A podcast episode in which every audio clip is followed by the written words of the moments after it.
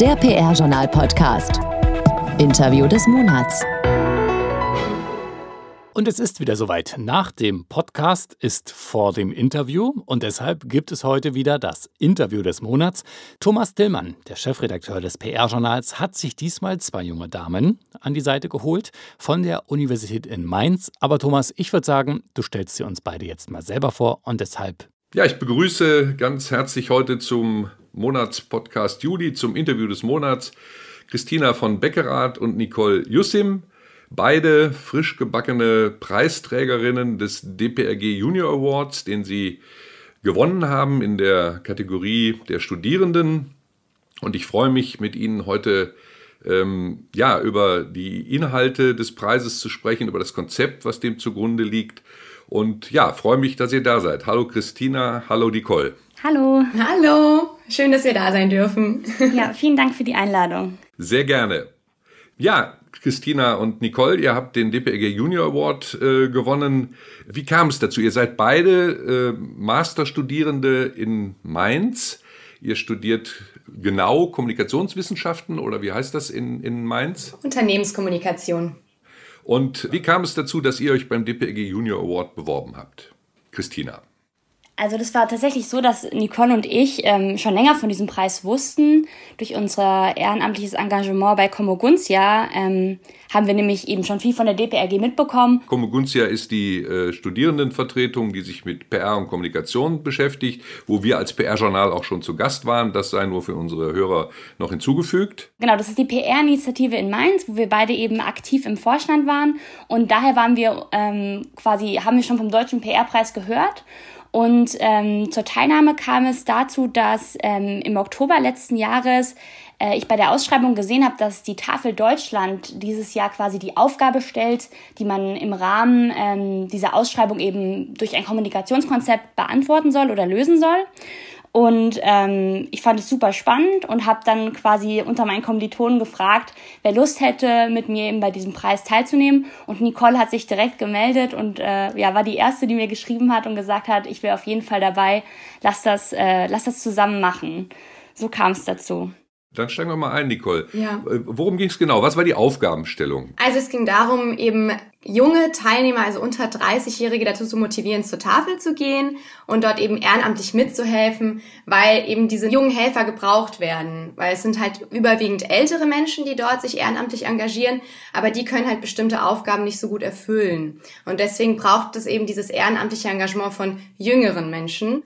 Warum sind die Tafeln in Deutschland so wichtig? Ja, die leisten halt einen großen Beitrag zu unserer Gesellschaft. Einmal darin, dass eben sie Lebensmittelverschwendung vorbeugen, dass ähm, eben es werden ja sehr viele Lebensmittel weggeschmissen und dem beugt es eben vor. Und andererseits der sehr viel wichtigere Aspekt meiner Meinung nach eben dieser gesellschaftliche Aspekt, dass man eben Leuten hilft, die vielleicht ähm, weniger zu essen haben oder sich einige Sachen nicht leisten können, dass die eben jederzeit hingehen können und sich da etwas zu essen abholen können. Und das ist natürlich einfach großartig.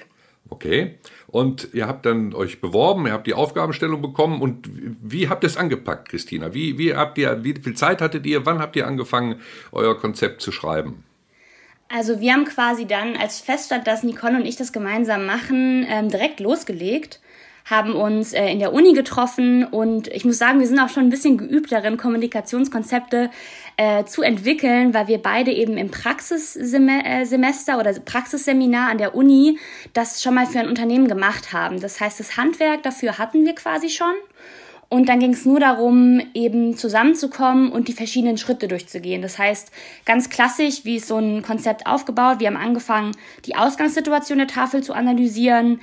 Wir haben auch ausgewertet, wer engagiert sich bereit bei der Tafel. Die Nicole hat dafür zum Beispiel die Steckbriefe der Tafeljugend äh, unter die Lupe genommen und ausgewertet, wie diese Leute zur Tafel gekommen sind. Wir haben uns aber auch mit den Zielgruppen beschäftigt ähm, und sind dann eben immer weiter alle Schritte durchgegangen, dass wir am Ende ein komplettes integratives Kommunikationskonzept hatten. Und das ging vor allem viel durch Treffen, also wir haben uns äh, regelmäßig getroffen und uns ausgetauscht, aber natürlich auch, also wir haben beide nebenbei noch gearbeitet und hatten Uni äh, auch in der Freizeit zu Hause daran weitergearbeitet. So verlief das eigentlich. Ja, ich wollte gerade sagen, also neben dem Studium ist das ja schon eine echte, eine echte Aufgabe, das noch äh, zu machen.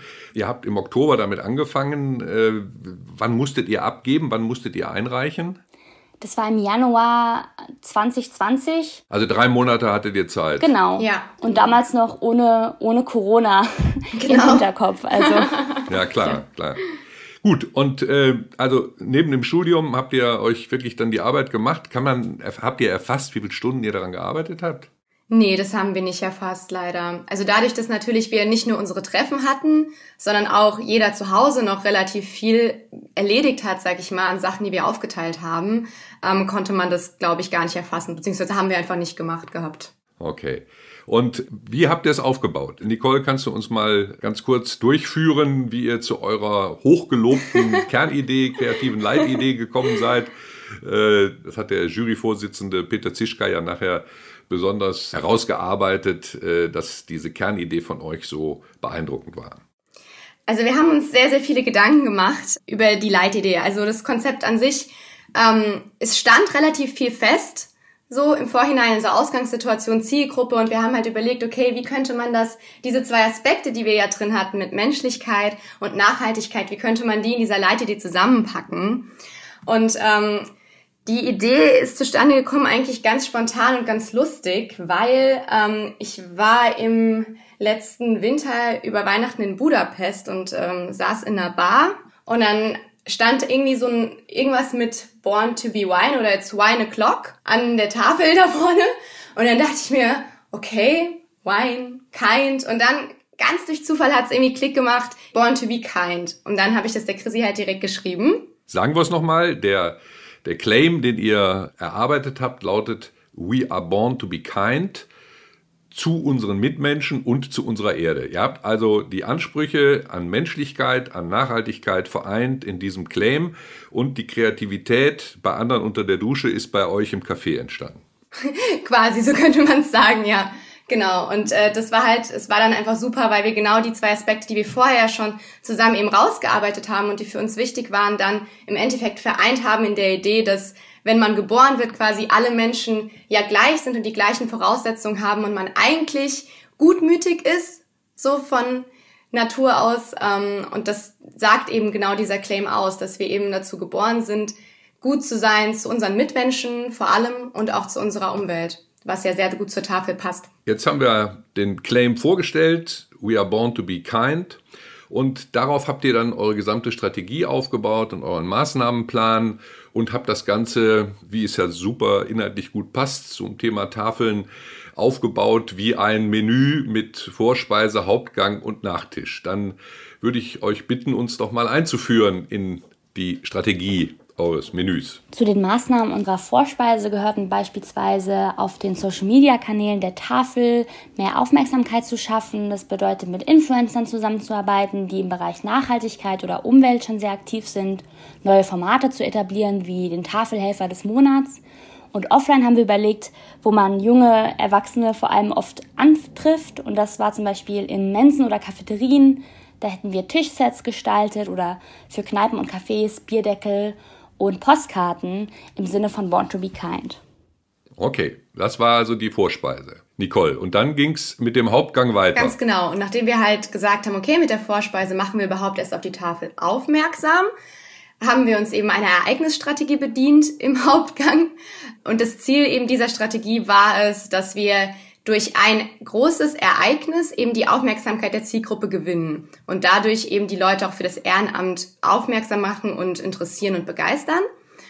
Und dieses, dieses Hauptding, was wir in unserem Konzept hatten, war eben dieses Restefest, was wir uns überlegt haben. Also, dass wir in verschiedenen großen Studentenstädten, wir hatten uns jetzt fünf rausgesucht, ähm, eben ein Restefest stattfinden lassen mit TV-Köchen, in denen Studenten eben Lebensmittel mitbringen können und der TV-Koch kocht daraus eben ähm, etwas Leckeres für die Teilnehmer dieses Festes, um eben zu zeigen, man muss die Sachen nicht wegschmeißen, man kann auch mit verschiedenen Resten, sag ich jetzt mal, sich ein tolles Essen zaubern und dass es wirklich auch Leute gibt, die nicht genug zu essen haben und darauf eben aufmerksam zu machen. Und die Tafelhelfer können dann quasi während dieses Festes ähm, eben bereitstehen und Leuten eben eine Einführung geben in die Tafelarbeit und auch sie direkt halt quasi eintragen. Also ein großes, also möglichst großes mediales Event, genau. ja, was dann eben äh, mit der Prominenz der Köche dann eben zieht genau. und was vielleicht irgendwo auch noch Selbsthilfe für Studenten ist, nämlich aus Resten noch was Gescheites Ganz zu machen. Genau. Ähm, okay, und äh, das mündete dann in welchen Nachtisch, Christina? Der Nachtisch, also man muss sich vorstellen, wir haben jetzt quasi Aufmerksamkeit geschaffen für die Tafelarbeit. Wir sind durch unser Ereignis, durch unser Restefest in Kontakt getreten mit der Tafel und konnten fürs Ehrenamt vielleicht schon begeistern. Und der Nachtisch ist dafür da, zu überzeugen und tatsächlich die Anzahl an jungen Helfern zu erhöhen. Das heißt, wir haben hier eine Partizipationsstrategie angewendet. Es geht vor allem darum, dass man ähm, mit der Tafel in Kontakt kommt und das Gefühl hat, mitzumachen und dadurch sich dann entscheidet, bei der Tafel teilzunehmen. Da war vor allem Highlight die Maßnahme, das war ein, eine, eine Schüler-Challenge, haben wir uns überlegt, äh, unter dem Titel Are You Born to Be Kind? Mhm. Und da ging es darum, dass ähm, verschiedene Schülergruppen eben bei der Tafel vor Ort sich engagieren konnten, ihre Minuten auf ein Zeitkonto gingen und am Ende die Klasse mit den meisten geholfenen Minuten ähm, ein Spendengeld bekommt. Ja, also sehr vielschichtig das Konzept, was ja von vornherein auch mit einer klaren Zielstellung verbunden war. Ihr hattet euch ja zum Ziel gesetzt, dass äh, insgesamt die Bekanntheit der Tafeln gefördert werden soll. Da sollte also ein Zuwachs von 5% entstehen. Äh, ihr wolltet jeden zweiten unter 30-Jährigen erreichen, zumindest mit den Informationen. Und drittens wolltet ihr wirklich die Anzahl der Helfer U30 verfünffachen. Jetzt frage ich, ist das Konzept denn so, wie ihr es vorgestellt habt, dann auch umgesetzt worden oder steht das noch bevor? Also es steht noch bevor. Wir haben tatsächlich noch keine Informationen darüber erhalten, inwiefern dieses Konzept wie umgesetzt wird. Ähm, wir haben quasi bisher nur das Feedback nach dem Pitch erhalten ähm, und sonst, also wir wissen noch nicht so, wie es damit weitergeht. Okay, aber ihr seid gekürt worden als die Gewinnerin, genau. deren Konzept da obsiegt hat. Habt ihr dafür denn auch einen Preis, also den DPRG Junior Award bekommen? Ist das auch mit, einer, mit einem Geldpreis verbunden gewesen? Oder? Ja, genau. Also wir erhalten tatsächlich als Team zusammen äh, 1000 Euro Pre Preisgeld. Okay. Und das Konzept ist von euch jetzt so weit ausgearbeitet worden, dass, wenn wir jetzt äh, mal absehen davon, dass jetzt Corona natürlich alles schwieriger macht, dieses Konzept also auch dann komplett umsetzungsfähig wäre. Auf jeden Fall, ja. Also man, dadurch, dass es so flexibel eben auch ist durch die Gänge, ähm, kann man das sehr gut zeitlich eben verschieben, je nachdem, wie Corona sich dann entwickelt. Genau. Mhm. Welches Budget habt ihr dafür vorgesehen? Also es waren vorgegeben ähm, 5000 Euro und da sind wir auch quasi im Rahmen geblieben. Natürlich auch mit dem Gedanken, dass äh, viele prominente Personen, wie beispielsweise Influencer oder die TV-Köche, sich vielleicht auch ähm, ja, pro bono äh, darauf einlassen, die Tafel zu unterstützen, weil sie eben wissen, es ist für einen guten Zweck, es hat einen gemeinnützigen Hintergrund. Das heißt, die Maßnahmen sind tatsächlich alle nicht sehr kostspielig, aber natürlich aufmerksamkeitsstark. Mhm. Also das habt ihr von vornherein natürlich mit, mit eingedacht und mit berücksichtigt. Ja, auf jeden Fall. Genau. Ja, es scheint offensichtlich sehr gut angekommen zu sein, denn äh, der Juryvorsitzende Peter Zischka wird ja zitiert damit, dass er in der Bewertung gesagt hat, präsentiert wurde ein sehr schlüssiges, nachvollziehbares Konzept mit interessanten Ansätzen für ihre Kernzielgruppen Schüler, Studierende, Young Professionals dessen kreative Leitidee Born to be Kind sich auf die Tafelnprinzipien Menschlichkeit und Nachhaltigkeit stützt und unter dessen Ideen ein Restefest mit bekannten TV-Köchen als zentraler, aufmerksamkeitsstarker Event hervorsticht, das von einem gut strukturierten Maßnahmenpaket eingerahmt wird. Da kann man doch stolz sein, wenn man das aus profundem Munde hört, oder? ja, da sind wir, glaube ich, auch sehr stolz. das klingt sehr schön im, im Nachhinein, ja. ja. Gut, jetzt gab es ja parallel dazu noch die Kategorie für Young Professionals. Da haben ja gewonnen aus, äh, von der Messe Berlin Sarah Heil und Tim Benedikt Wegner. Äh, die haben aber völlig, mit denen habt ihr nichts zu tun gehabt, das war völlig separiert voneinander. Ja, das war komplett separat, genau. Wir wussten tatsächlich auch nicht, wer genau mitgemacht hat. Okay. Und ihr musstet aber euer Konzept, solltet ihr eigentlich live präsentieren, das ist dann aber digital gewesen, dass ihr euer Konzept nochmal vorgestellt. Ihr wart also äh, eins von drei Teams, das in die Endausscheidung gekommen ist. Genau. Ganz genau. Und die Idee ist natürlich eigentlich, dass man die anderen Teams auch kennenlernt. Also das wird ja im Rahmen der Verleihung in, in Stuttgart, wäre das eigentlich gewesen, im April, also zur Corona-Hochzeit dieses Jahr, ähm, hätte man eben vormittags das Konzept gepitcht und wäre abends dann bei der Preisverleihung dabei gewesen. Und da hätten wir dann tatsächlich auch unsere anderen äh, ja, Mitbestreiter kennengelernt oder auch die Young Professionals, was so jetzt natürlich leider nicht äh, stattgefunden hat. Ja, das ist natürlich wirklich sehr schade, weil die DPRG ja auch in diesem Jahr ein besonderes Jubiläum hatte. Das wäre der 50. der 50. Äh, internationale PR-Preis gewesen, der dann in Stuttgart vergeben worden wäre, aber das soll ja nachgeholt werden. Ihr habt jedenfalls aus der Situation das Beste gemacht. Und äh, ja, eine persönliche Frage vielleicht noch, wohin führt das denn bei euch? Ihr seid, wenn ich es richtig weiß, im Master, also im, in der Endphase eures Masterstudiums, Christina, ist das richtig? Genau, also wir sind beide jetzt, also das vierte Semester ist quasi gerade rum. Okay. Und wisst ihr schon, was danach kommt? Die klassische Frage von uns, Agentur oder Unternehmen? Also ich will tatsächlich nach dem Masterstudium äh, dieses Jahr auch schon den Berufseinstieg wagen und sehe mich eher in einer Agentur oder einer anderen Kommunikationsberatung. Warum? Weil ich richtig Lust habe, viele Unternehmen und viele Branchen kennenzulernen und da vielleicht irgendwo mein Steckenpferd zu finden, wo ich mich dann weiter, weiter reinarbeiten kann. Mhm. Und Nicole, wie sieht's bei dir aus? Also ich schreibe ja jetzt meine Masterarbeit, wenn ich wieder aus Wien zurück bin. Das heißt, mein Berufsanstieg. Du bist in Wien, das genau. hatte ich nicht erwähnt. Ich Wir haben also hier sozusagen heute auch noch den internationalen Aspekt nach Österreich. Genau. In der schönsten Stadt der Welt sitze ich heute. Ähm, und ich werde quasi meine Masterarbeit dann schreiben. Das heißt, mein Berufseinstieg wäre halt Anfang nächsten Jahres. Und ich habe tatsächlich, also entgegen wie Chrissy es gesagt hat, ich äh, würde eher ins Unternehmen tatsächlich gehen wollen, was aber vor allem auch daran liegt, dass ich äh, nach dem Bachelor auch länger in der Agentur als Projektmanagerin gearbeitet habe und jetzt einfach gedacht habe, ich würde gern mal auch die andere Seite kennenlernen und dann vielleicht eben entscheiden, okay, was passt dann doch besser zu mir, welche Themen, ich würde gerne noch mal ein anderes Themenspektrum kennenlernen und dann würde sich eben wahrscheinlich daraus ergeben, auch wo ich am Ende dann längerfristig landen würde. Wie auch immer das bei euch weitergeht, wir vom PR-Journal werden das beobachten und begleiten und wir freuen uns, wenn wir von euch hören. Ja, und damit möchte ich mich bedanken für dieses äh, lebendige Gespräch über den Gewinn des DPG Junior Awards, den ihr erreicht habt und gratulieren nochmal dazu und wünschen euch alles Gute. Vielen Dank. Vielen, vielen Dank. Dankeschön. Macht's gut. Vielen Dank an euch drei. Vielen Dank an die ganzen Zuhörer. Jetzt habe ich noch etwas in eigener Sache. Wir machen Sommerpause. Das nächste Interview des Monats und den nächsten PR-Journal-Podcast, den gibt es erst Ende September. Deshalb verabschiede ich mich jetzt auch in die Sommerpause.